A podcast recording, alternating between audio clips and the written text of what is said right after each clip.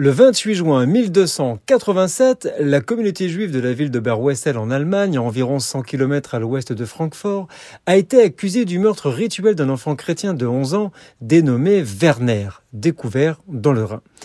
Les autorités locales ont immédiatement accusé les juifs de la ville de l'avoir enlevé et assassiné dans le cadre d'un rituel religieux.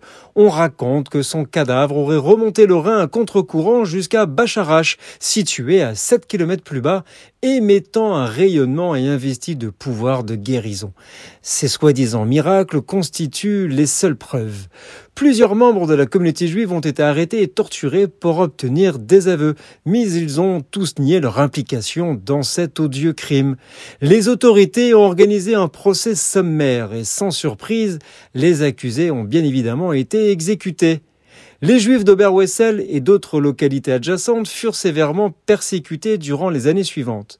L'empereur Rodolphe Ier, à qui les Juifs avaient demandé protection, publia une proclamation publique déclarant qu'un grand tort avait été fait aux Juifs et que le cadavre de Werner devait être brûlé et les cendres dispersées aux quatre vents.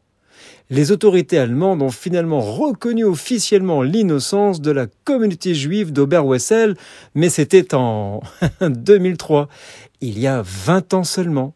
Nous sommes le 28 juin